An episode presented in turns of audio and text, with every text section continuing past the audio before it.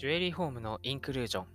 皆さんこんにちは、新田慎之介です。毎週水曜日は耳で聞く久米宝石学をお届けしております。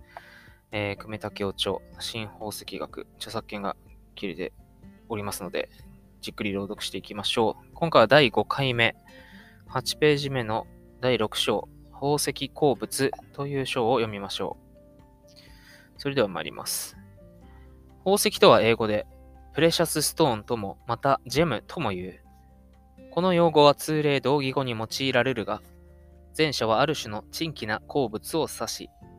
後者は研磨せられた宝石、半奇石、飾り石はもちろん、その他彫刻せられた宝石鉱物並びに真珠にまでも広く感せられる場合がある。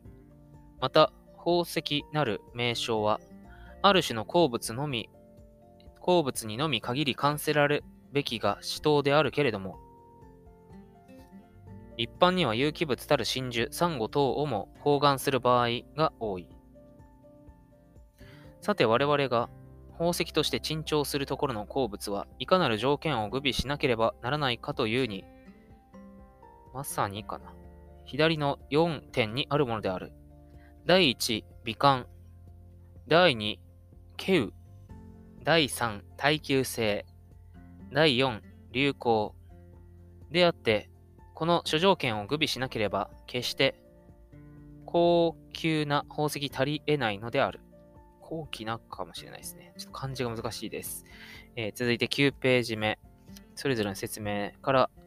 えー続きます。第1、鉱物が宝石としての第一条件は美麗なることであって、えー、これはなんだ？その例かな？ある鉱物が前景の他の諸条件を備えたとするも、えーもしこの美観の点において、隠る点、隠るところあらんか、あるいは絶対に宝石たるの資格なく、また、なおまたその価値をも有せないのである。例えば、黒ダイヤモンドのごときは、鉄、工業用としては使用せられるが、宝石としてはほとんどその価値を認め得ないのである。宝石の美は主としてその色彩、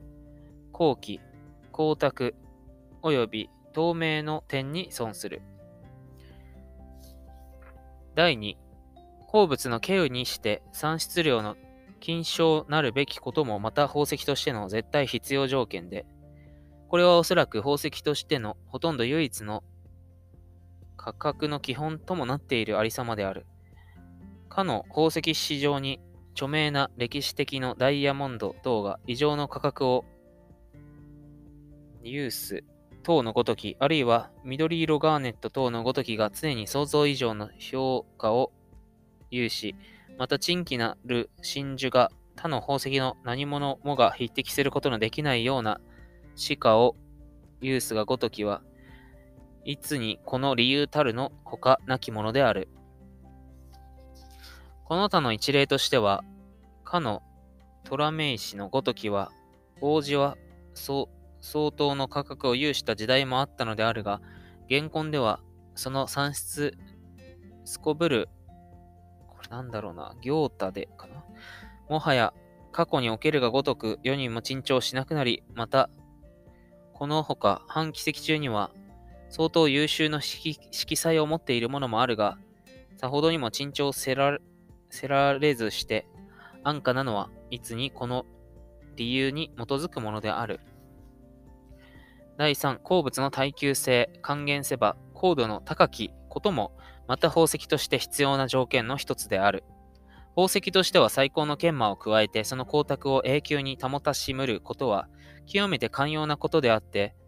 もし宝石を使用して久しからざる歳月の間に、その研磨面が摩滅し、あるいは既存するようなことがあっては、到底宝石としての価値を、進化を有することができないのである。しかし現に、いわゆる耐久性なることについては、宝石としては必ずしもダイヤモンドのそれのような高高度は常に必要とするものでない。例えば真珠もしくは琥珀の類は比較的低高度なるにかかわらず、日常これを使用して差し差し支えないものである。すなわち現に言う耐久性なる言葉は日常、身辺に使用し、永年大気に触れて滅損せず、また通常の水、温湯に入って既存、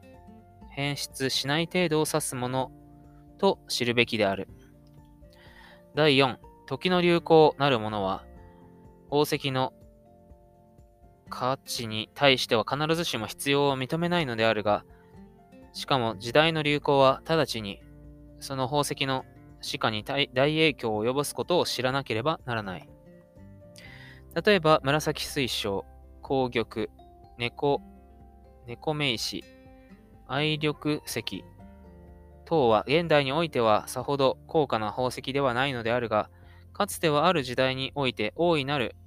流行需要をきたして相当高額、高価に取引されたことがある。これらは時代流行の変遷に伴い一般需要の増減に基づいて各々歯科の変動をきたすものと知るべきである。引用終わります。なるほど。今にも通ずる宝石の三要件みたいな話がちょっと、ちょっと違うなと思った方もいるかなと思いますね。えー、っと、まあ一般的にはなんか宝石の3要素とかね、言ったりしますよね。まあ、美しさ、耐久性、希少性、傾向性、4つか。すいませんでした。えー、4要件ですけれども、まあ、日本 J 協会の、えー、J コーディネーターテキストとかに載ってるようなものはですね、えー、久米先生の宝石学の中では、まあ、美観、これは一緒ですよね。美しさ。稀有。まあ、これ今で言う希少性とかいうことでしょう。で耐久性、えー、一緒ですね。で、あと、傾向性っていう要件がまあなく、まあ当然ちっちゃいやつだっていう前提なんでしょうね。流行っていう、えー、価値を決める要素としてだから、えー、流行というのも説明の中に加わってました。まあね、最近でもパライベ、パライバートルマリンも当初はそこまで価格高くなかったけど、人気がね、出てきて、うなぎのぼりに相場が上がってるみたいな話とか聞きますけど、そういうのは流行に影響を受けてるんでしょうね。逆に希少性っていうこともあるかもしれませんが、あの、閉山するみたいな噂が立つとね、一気にこう値段が上がったりするようなピンクダイヤみたいな話も、これに影響があるかもしれません。それではまた次週お耳にかかります。